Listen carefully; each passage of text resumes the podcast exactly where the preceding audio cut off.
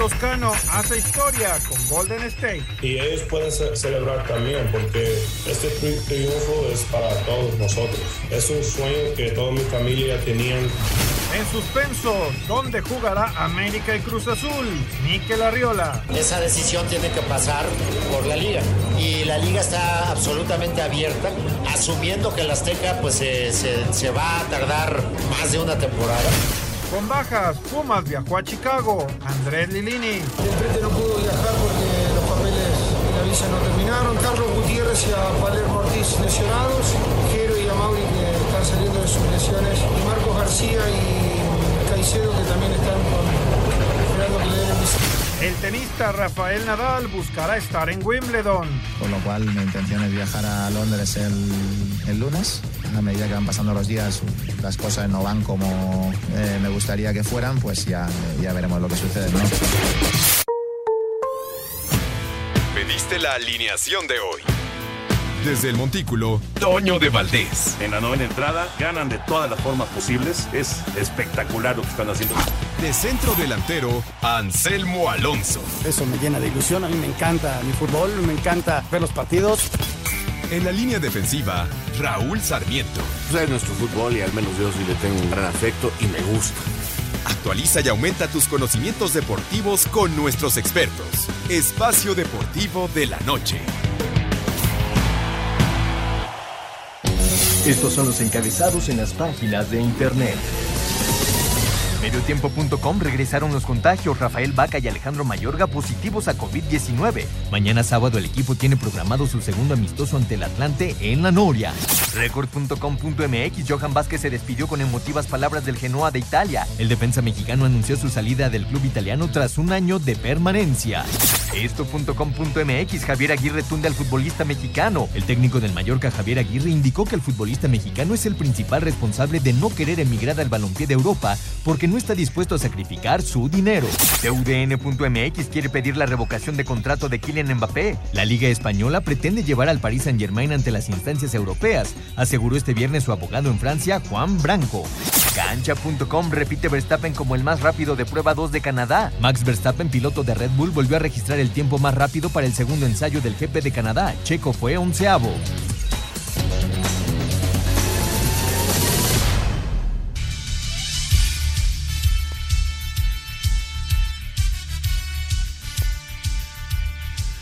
Amigos, ¿cómo están? Bienvenidos. Espacio Deportivo de Grupo ASIR para toda la República Mexicana. Hoy es viernes, hoy es 17 de junio del 2022.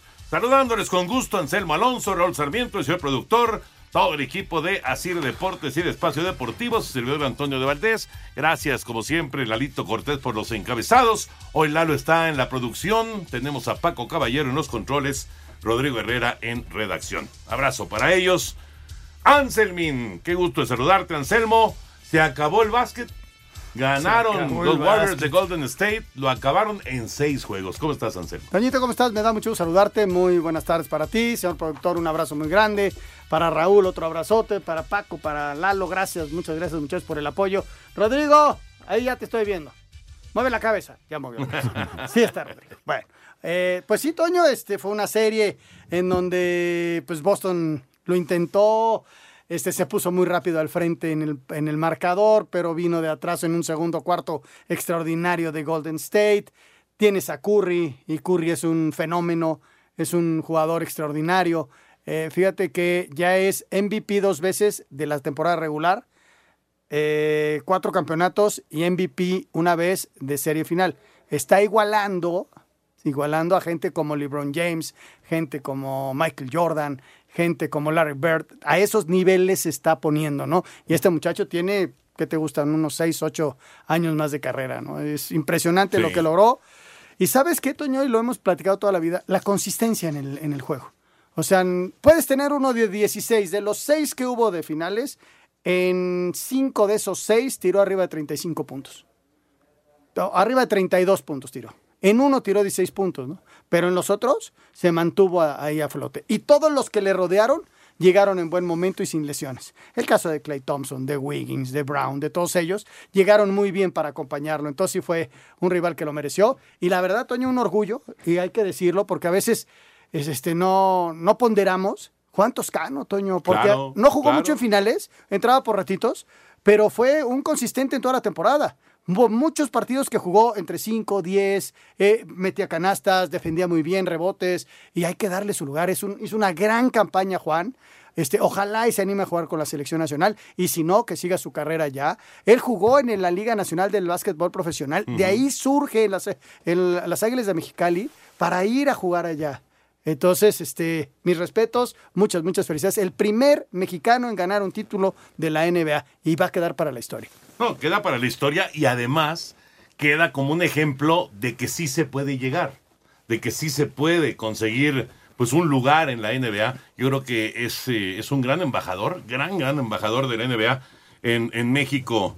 Este, este muchacho que, eh, pues sí, efectivamente hace historia con este gran éxito. Ya platicaremos de todos los temas de fútbol. Eh, habló John de Luisa, el tema, por supuesto, de Miquel Arreola, lo que habla acerca de la comisión eh, de disciplinaria, que también tiene cambios, como la comisión de arbitraje, también la comisión disciplinaria tiene cambios en el, en el fútbol mexicano.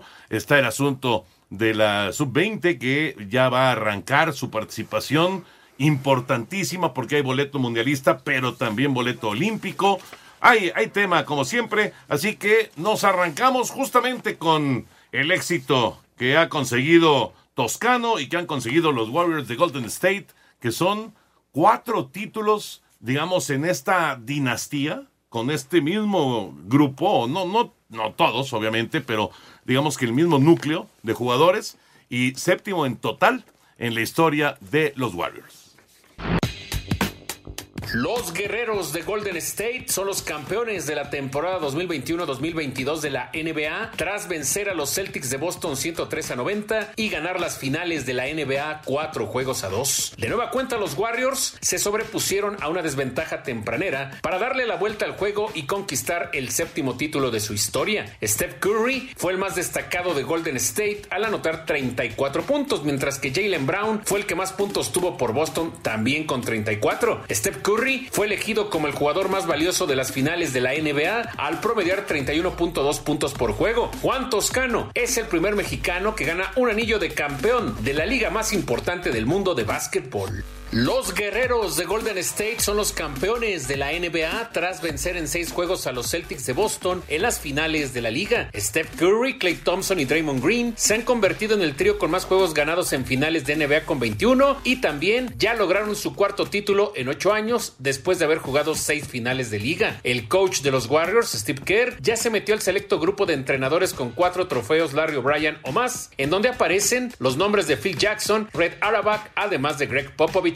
Juan Toscano luchó durante varios años para ganarse un contrato con un equipo de la NBA y ahora es el primer mexicano en la historia que tiene un anillo de campeón de la mejor liga del mundo de básquetbol. Toscano agradeció a muchas personas por el apoyo que le han dado a lo largo de su carrera. Y ellos pueden celebrar también porque este triunfo es para todos nosotros. Es un sueño que toda mi familia tenían, pues cuando yo, cuando yo escogí para ir a un evento de básquet o una quinceañera de mi familia, una boda, ellos entendieron que el, el, sueño que yo tenía y me apoyaron desde ahí. Mi maestra, mi mamá, mi mamá es todo. Mi mamá es un, es un superhero, mis amigos, toda mi familia. Golden State no solo tuvo el aporte y liderazgo de Draymond Green y los Splash Brothers, también destacaron el poste Kevon Looney con los rebotes y puntos en la pintura, el canadiense Andrew Wiggins con sus coladas espectaculares, Jordan Poole, quien anotó muchos puntos viniendo desde la banca, además de Gary Payton II y Otto Porter Jr. con su buen trabajo a la defensiva. Después de tres años de sufrimiento, los guerreros de Golden State son los campeones de la NBA. Para Sir Deportes, Memo García. Gracias, Memito. Y ya saludamos también a Raúl Sarmiento. Pues ganó tu equipo, tu, eh, pues tu marcado favorito para el título de la NBA. Raúl, finalmente Golden State en seis juegos tiene el campeonato. Sí, me respondieron bien Curry y compañía. La verdad que gusto, vi el juego. Este es un jugadorazo, Toño. Es un tipo diferente. Eh, te repito, yo quedé impresionado desde que lo vi en aquellas finales contra Cleveland. Mi equipo, mi equipo son los Lakers, pero este, me gusta todo lo que es el estado de California, así que preferí en este torneo ante lo mal que jugaban los Lakers irme para San Francisco. Son unos kilómetros arriba, así que no me fallaron. El favorito para el siguiente año, sabes que luego, luego se hacen favoritos en Las Vegas, Toño. Nuevamente los guerreros de Golden State. Vamos a ver qué pasa con tanto cambio, con el draft y con todo esto, ¿no? Claro, Pero claro. de entrada el favorito y la final favorita entre los apostadores vuelve a ser Boston contra Golden State. Y el tercer favorito son los Nets de Nueva Jersey. Hasta este momento. Vamos a ver qué movimientos hay de agentes libres, de, de- de gente joven que se incorpore, ¿no? Vamos a mensajes, regresamos con mucho más. Estamos en Espacio Deportivo de la Noche. Espacio Deportivo. Un tuit deportivo.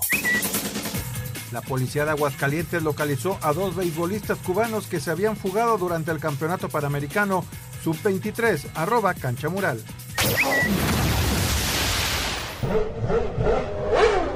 El piloto neerlandés de Red Bull Max Verstappen conquistó las primeras dos prácticas libres del Gran Premio de Canadá, novena fecha del calendario mundial de la Fórmula 1. Ferrari escoltó al líder del campeonato, mostrando rendimiento a pesar de los problemas de fiabilidad en Azerbaiyán, con Sainz marcando mejores tiempos que Charles Leclerc. Sergio Checo Pérez selló cuarto mejor crono de la práctica inicial y en la segunda sesión cayó hasta el décimo primer sitio. Aquí sus palabras. El día fue bastante desafiante. Hicimos algunos cambios y tenemos que analizar cosas que no funcionan como se esperaba. Ha sido un día muy difícil en términos de kilometraje, pero creo que tenemos datos bastante buenos. Realmente no entendemos qué está pasando con el auto en este momento. uh? La actividad continuará este sábado a partir de las 12 del día con la práctica 3, seguido de la clasificación a las 3 de la tarde. Asir Deportes, Edgar Flores. Muchas gracias Edgar. Bueno, pues empezamos con los regalos que tenemos este viernes para todos ustedes porque viene el Día del Padre y hay que agasajar a papá.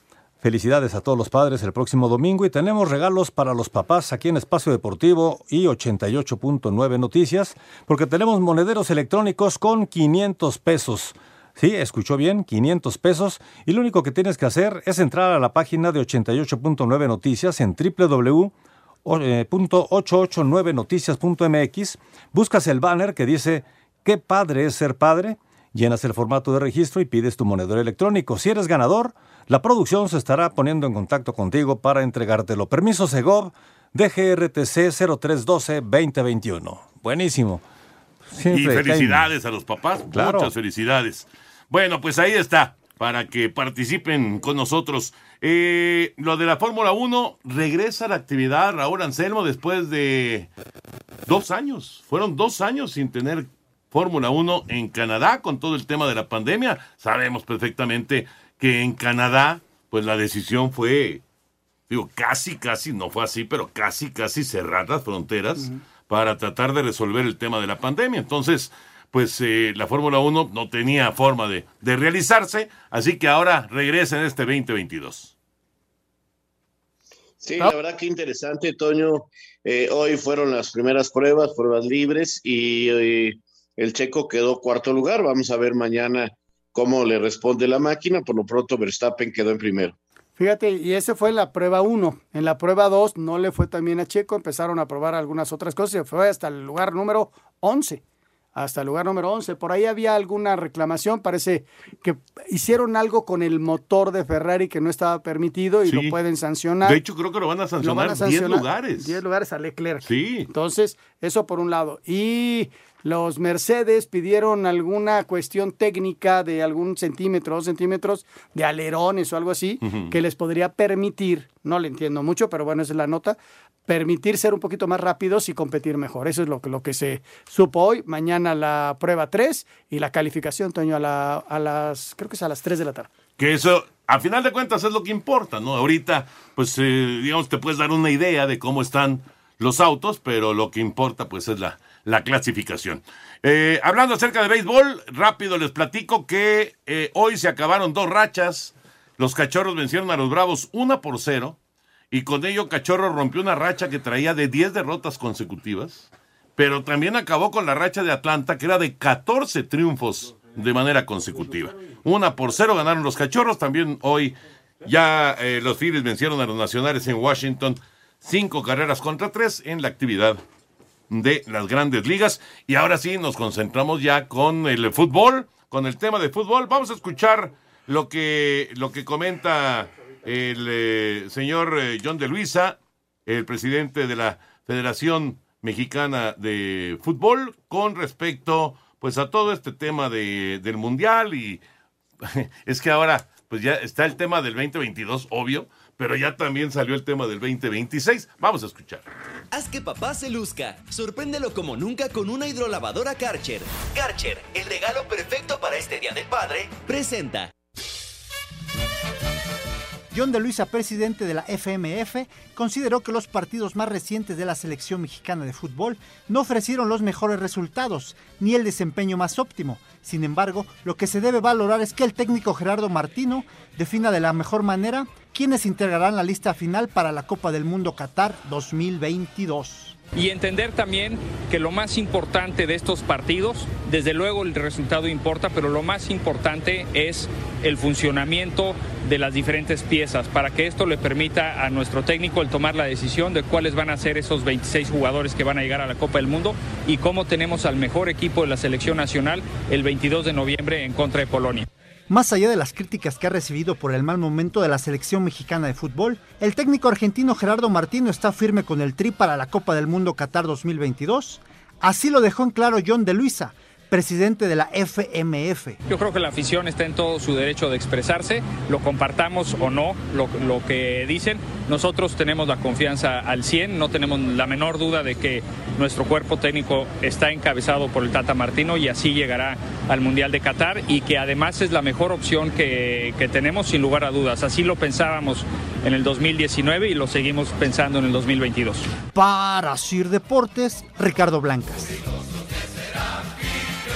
Las palabras de John de Luisa, Raúl Anselmo, eh, con respecto al Tata Martino, bueno, ya, o sea, ahora sí, ahora sí, ya después de que terminó el verano de la selección mexicana, ya es totalmente absurdo, este, fuera de momento, hablar de si podría salir el, señor Gerardo Martino, o sea, él va a estar en el Mundial, ojalá que eh, encuentre ritmo el equipo, que encuentren gol los delanteros de la selección mexicana, que vaya, que eh, urge que encuentren el gol y pues eh, lo que sí que el Tata tendrá que tomar una o dos decisiones todavía con respecto a si va a llamar al Chicharito y cómo va a quedar el tema de los 26 jugadores que estarán en Qatar.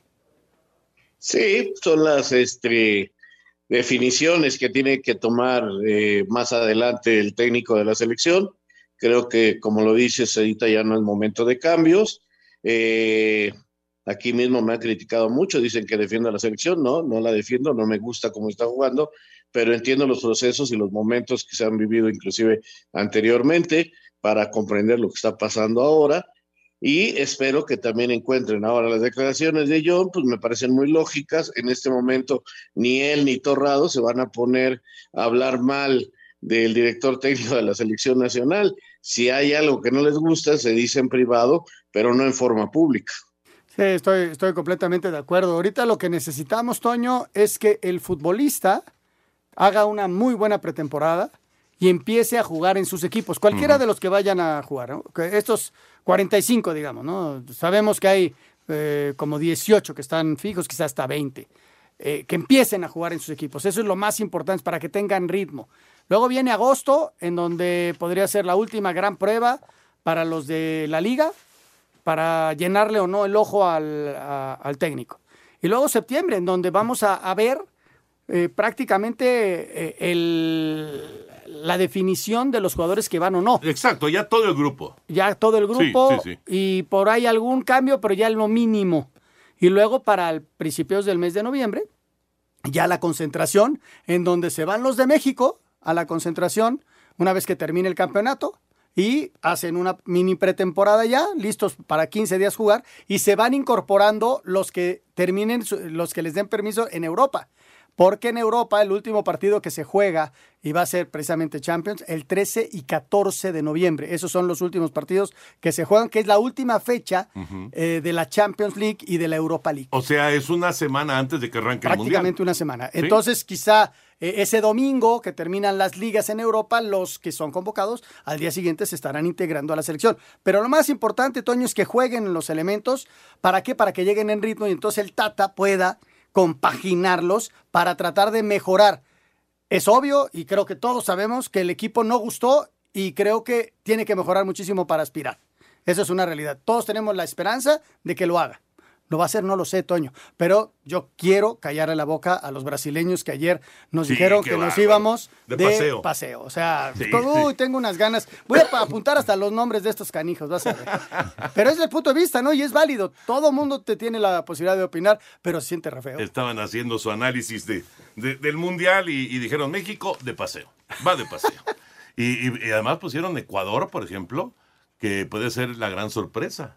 Me llamó la atención eso, ¿eh? que Ecuador podría ser la gran sorpresa. En fin, eh, también eh, habrá que cuidar el tema de las lesiones, Raúl, eh, con pues eh, con los, los recuerdos que la, la- la experiencia que hay de lamentablemente pues que, que, que y, y sobre todo jugando todavía al máximo nivel una semana antes en el caso de los que están en Europa pues eh, van a estar ahí eh, pues latentes las lesiones no para para jugadores no solamente del equipo mexicano, sino de cualquier selección que vaya a estar en el Mundial. Y uno tiene que recordar, pues desde aquella lesión de Onofre en el 70 y pasando por varias lesiones de Claudio Suárez y de y del Chapito Montes y varias lesiones que se han presentado antes de arrancar un torneo importante. Claudio Suárez, entre otros, sí, Toño. Eh, definitivamente ahora contra eso, pues no hay ninguna defensa porque no queremos que nuestros jugadores estén cuidando, ¿no? Eh, precisamente lo que queremos es que estén al mejor nivel competitivo y lamentablemente pues a veces ocurre esto de las lesiones y pues espero que, que la mala suerte no esté del lado del equipo mexicano y no se presenten. Vamos a ver, vamos a ver cómo se va coordinando todo esto. Por lo pronto la sub-20 ya viajó a Honduras y vamos a ver cómo le va en este difícil compromiso que tiene para lograr el boleto a los Juegos Olímpicos y para lograr el boleto para el Mundial de la especialidad.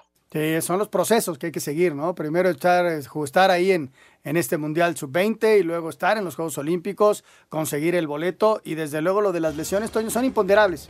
Imponderables y así es el deporte. Pero tan cercano al Mundial. Eh, Estoy hablando porque el torneo mexicano termina antes, Sí, ¿no? te- termina a finales del mes De octubre. de octubre, De el octubre. último de octubre. Entonces ahí, digamos... El día de tu cumpleaños. ¿El 22? Ah, no, el 31. El 31. Es el del cumpleaños, es el de, cumpleaños Raúl. de Raúl. Ya sabía el que había cumpleaños en octubre. pero bueno, pero eh, ahí como quiera que sea, pues van a ser tres semanas antes de que arranque el Mundial. Pero la actividad en Europa es solamente una semana antes de que arranque el Mundial.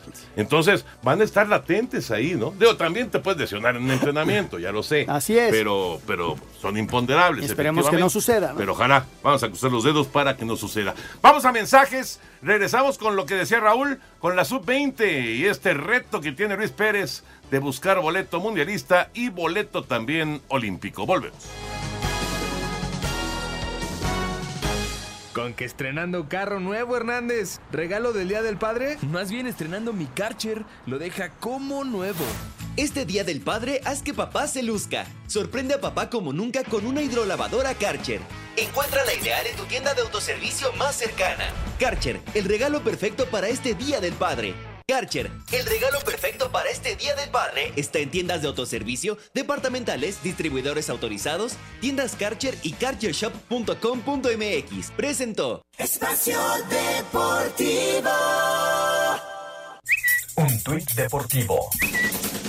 WWE anuncia que Vince McMahon ha decidido de manera voluntaria dejar su responsabilidad como director ejecutivo y presidente de la junta de la compañía hasta que la investigación por acoso se termine. Su hija, Stephanie McMahon, será interina. Arroba Call Wrestling 1.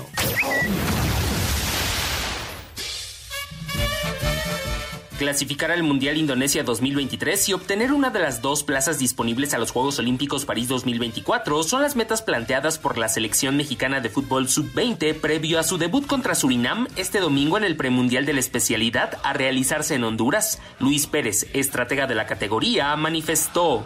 El contexto será muy complicado, sabemos eh, lo que se vive en Honduras, eh, va a haber rivales eh, de mucha exigencia, creo que es la única zona donde se juega un partido un día sí, un día no, un día sí, un día no. creo y estoy convencido que a México siempre cualquier equipo, cualquier selección de CONCACAF le quiere ganar y llegar de la mejor manera al primer partido que será el 19. Además de Surinam, el Tri comparte grupo F con Haití y Trinidad y Tobago. Asir Deportes, Edgar Flores. Muchas gracias, Edgar. Más regalos aquí en Espacio Deportivo. Bueno, pues tenemos regalos para nuestros amigos en Espacio Deportivo y también en 88.9 Noticias. Bueno, para que puedan ir a este gran concierto, Lucero y Mijares. Qué guapa sigue estando Lucero, la estaba viendo aquí precisamente en la página de 88.9. Muy guapa Lucero y es este concierto que se llama Hasta que se nos hizo.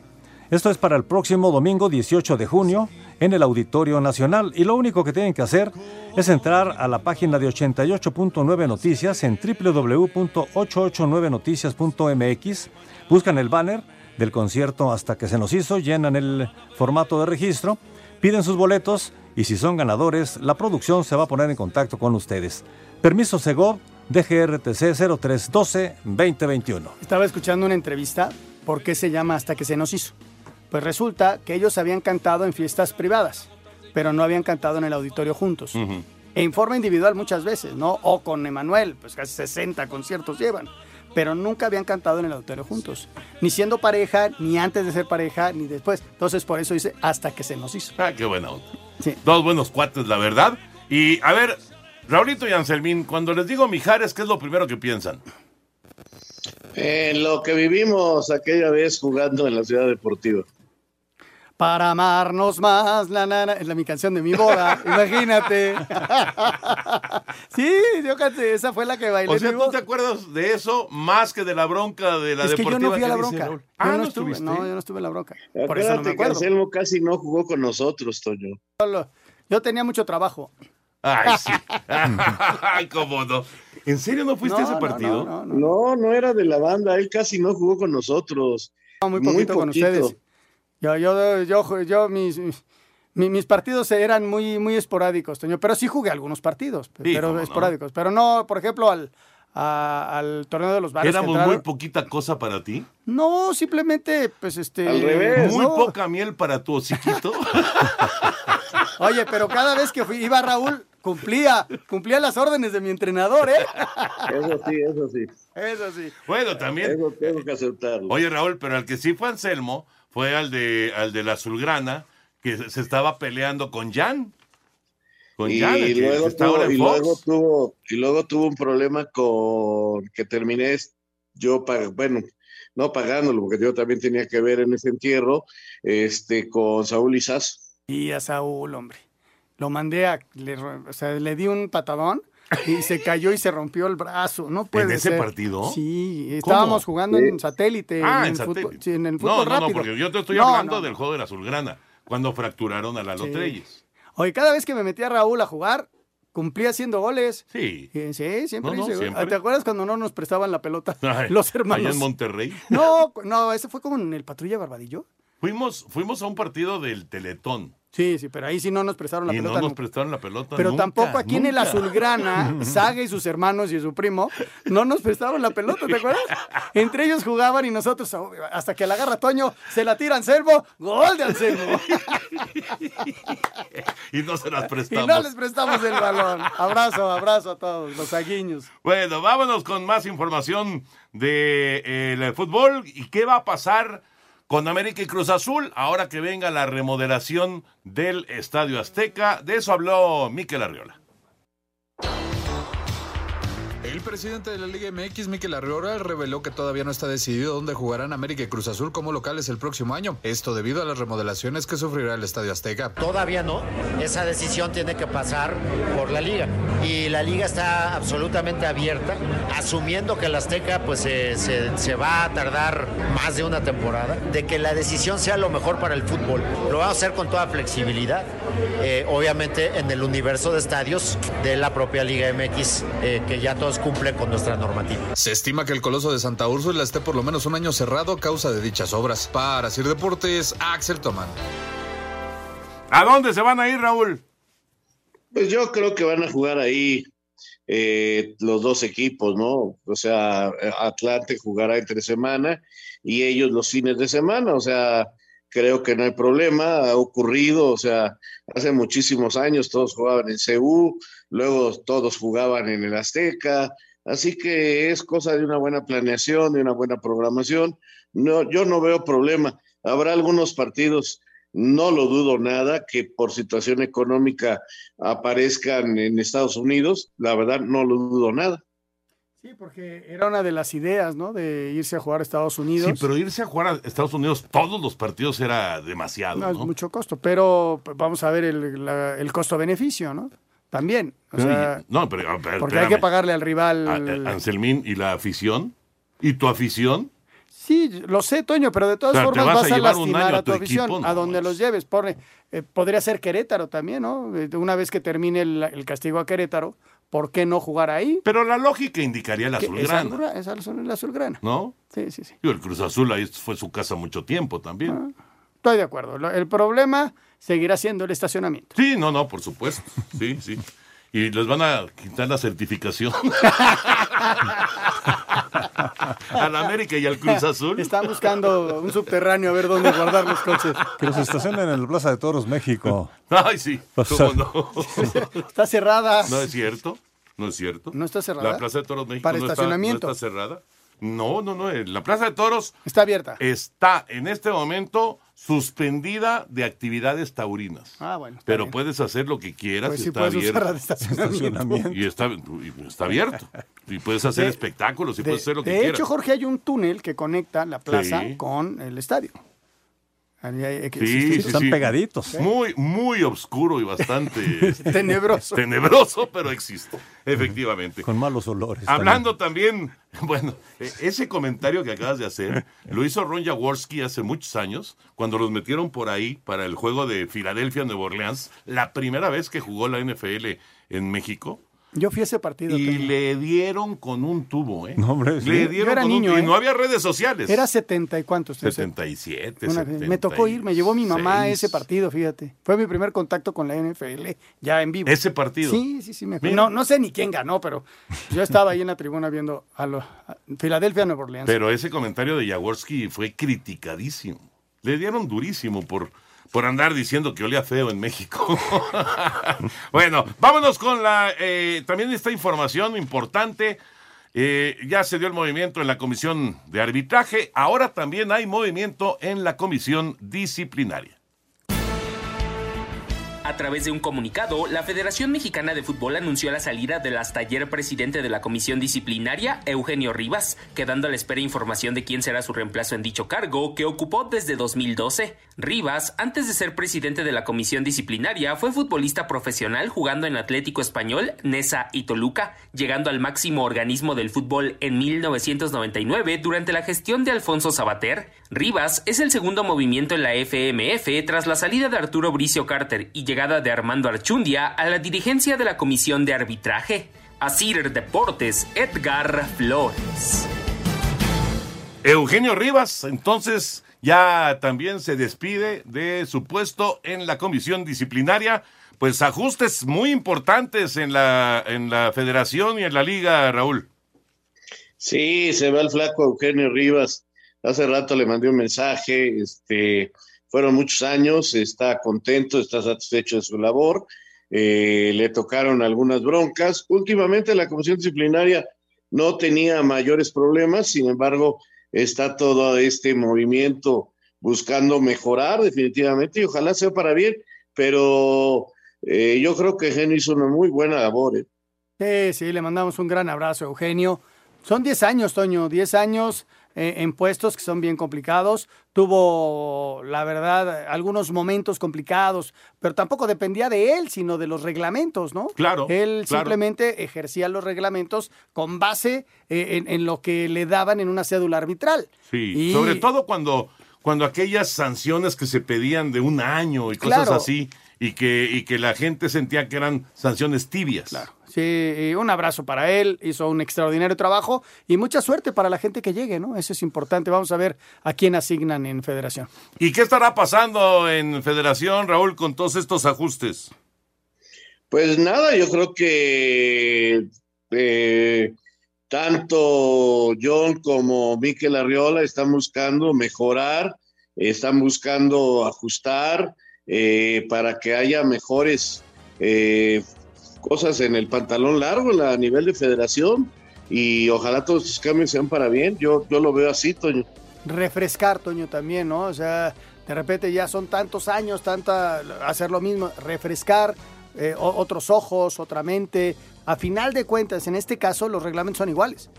¿No? El reglamento quizá pueda modificarse una o dos cosas de año en año, pero el reglamento y, y hay que saber ejercerlo. O sea Ojalá- que no es, no es como el fuera de lugar o los penales. Claro, porque que aquí no, es tan- una cuestión de, de- de apreciación. Es que los, el fuera de lugar y los penales los cambian cada tercer ¿Y las manos cada me dices, apa? Y las ¿Y las manos? ¿Ya viste que ahora otra vez cambiaron lo de los penales? Y ahora vas a tener que tener los dos pies y no uno. Los dos pies en la línea. Pues vamos a ver quién para un penal. Bueno, así era antes, ¿eh? ¿O se van a repetir todos? Sí, No, Toño, no, pero no. antes se movían mucho más. Así era antes, pero se movían mucho más. Vamos a mensaje, regresamos, Espacio Deportivo. Espacio Deportivo. Un tuit deportivo. Tras reflexionar y sentir la responsabilidad de construir un mejor Paraguay, decidí hacer formal mi candidatura a presidente para que nuestro pueblo vuelva a sentirse orgulloso de ser paraguayo. Arroba José L. Chilaver guion bajo. Espacio por el mundo. Espacio deportivo por el mundo. Sadio Mané ha llegado a un acuerdo verbal para ser nuevo jugador del Bayern Múnich procedente de Liverpool, con contrato por las próximas tres temporadas. El Almería, recién ascendido en España, será el equipo más adelantado en pláticas con el Real Betis para llevarse al mexicano Diego Lainez. La transacción sería préstamo con opción de compra. La Premier League presentó su calendario para la temporada 2022-2023, que dará inicio el 5 de agosto, mientras que la última jornada se disputará el 28 de mayo del próximo año y parará durante la etapa del Mundial. El exdirector deportivo del Paris Saint-Germain, Leonardo, negó que su salida del club francés haya sido un capricho de Kylian Mbappé después de firmar su renovación eh, y aseguró que fue una decisión de mutuo acuerdo. El Inter de Milán estaría cerca de llegar a un acuerdo con el Chelsea para que el delantero belga Romelu Lukaku regrese en calidad de préstamo a cambio de 5 millones de euros. Espacio Deportivo, Ernesto de Valdés. Tres notas rápido antes de ir con el fútbol de estufa. Una, la nota uno, la máquina presenta cuatro casos positivos de COVID. Huescas, Vaca, Mayorga, Escobar. Vamos a ver si se pueden recuperar porque viene el, el campeón de campeones entre Cruz Azul y Atlas. Así que vamos a ver si. Vivimos una época bien complicada ahorita. Hay que cuidarnos otra vez, señores. Sí. Hay que cuidarnos, sanas distancias, lávense las manos, el cubrebocas si van a lugares concurridos. Ahí está la, está la quinta ola, Toño. Sí, no, es una realidad. No, no, y además muy fuerte. Y qué bueno que muchos estamos vacunados, pero no hay que bajar los brazos. Nota número dos. Raúl Gudiño ya se fue a Estados Unidos. Raúl va con la MLS, va con Atlanta. Ahí se va a encontrar con Gonzalo Pineda como técnico y con Rolando Cisneros, su compañero con Chivas, que eh, ha hecho algunos goles ya en la MLS. segunda salida, él fue a algún tiempo a Portugal, estuvo también, eh, ay, de ahí lo prestaron y jugó la Champions, algún Turquía. partido. Turquía. No, no, no fue Turquía, no, no, no. Ay, se me fue. ahorita. ¿Grecia? ¿Quién? A ver, ahorita te digo. Ay, se me fue ahorita, perdón. Eh, pero bueno, es su segunda salida internacional, es un muchacho que en ese aspecto eh, tiene conocimientos, tiene fuerza y creo que va a salir adelante y que le sirva para madurar, ¿no? Es todavía muy joven, todavía tiene mucho futuro y es un buen arquero en términos generales, así que que le vaya bien. Lo de Cruz Azul, bueno, Por cierto, ya no se llama campeón de campeones, porque el campeón de campeones es el Atlas. Se llama la Supercopa y se va a jugar de este domingo en ocho allá en Los Ángeles. Correcto. Ma- eh, se fue al Apoel de Nicosia. Ándale, al Apoel. En Chipre. exactamente. En Chipre. Exactamente. En Chipre. Y también pasó por el equipo de Madeira. En Portugal. En Portugal. Exactamente. Bueno, entonces fue en Chipre donde, donde estuvo en, en Champions. Y la nota número 3, todavía no es oficial, pero Vincent Janssen ya anda allá en, en Holanda. Se va con el equipo Royal y pues regresa a su país Pues sí, después pues, de, tres años. de la etapa en Monterrey. En Países Bajos, Antonio. Países, pues, sí, tienes razón, en Países Eh, Bajos. En Países Bajos. Países favor. Bajos. Vamos con el fútbol de estufa. El director técnico del Toluca, Ignacio Ambriz, confirmó que hubo contacto con Luke de Jong, pero recibieron una respuesta negativa del neerlandés. Todavía se están buscando uno o dos jugadores, pero del otro está todo, todo cerrado. No, reitero, no hay contratos firmados, no hay que, por qué demandar a nadie, nada. O sea, s- sí se tocaron puertas y te lo tengo que decir abiertamente, así como también te lo digo abiertamente que varios de ellos nos han dicho que por el momento México no vendría. En León, el técnico Renato Paiva confirmó que Jairo Moreno entra en planes para el próximo torneo, pero el futuro del costarricense Joel Campbell sigue en duda. Si tienes un jugador de esta calidad que en el mercado te vale 10, 15 millones, digo yo, si lo tienes aquí dentro no lo vas a, a poner en la plantilla, solo si yo fuera loco. Y Campbell pues se presenta el lunes y el lunes veremos, estamos evaluando situaciones en la plantilla y veremos lo que va a pasar también con Campbell. No hay una decisión, cuando exista decisión la, la pasamos. Por su parte, Necaxa confirmó que el delantero Jesús Godínez llega como refuerzo procedente de las Chivas. Para Sir Deportes, Axel Tomán. Gracias, Axel. El fútbol de estufa. Ahí está todo el detalle de lo que está ocurriendo rumbo al torneo mexicano. Que pues ahí vamos, pasito a pasito. Ya nos Ya vamos acercando al arranque a del dos torneo. ¿no? semanas que Ya, juegue el Nicaxa semanas. contra Toluca, que es el que abre la actividad el día primero del mes de julio. Exactamente. Viernes. Recibiendo el mes de julio, arranca el torneo La Liga MX. Y un día antes, por cierto, juega el Atlante contra el equipo de La Paz. Mm, mira, Ah, el Atlético de La Paz. Iniciando lo que es la, la de expansión. Regresamos. Espacio Deportivo. Un tuit deportivo. El histórico duelo mundialista en el que Estados Unidos logró imponerse 2 por 0 ante todo pronóstico contra México en Corea-Japón 2002 cumple 20 años. Arroba México.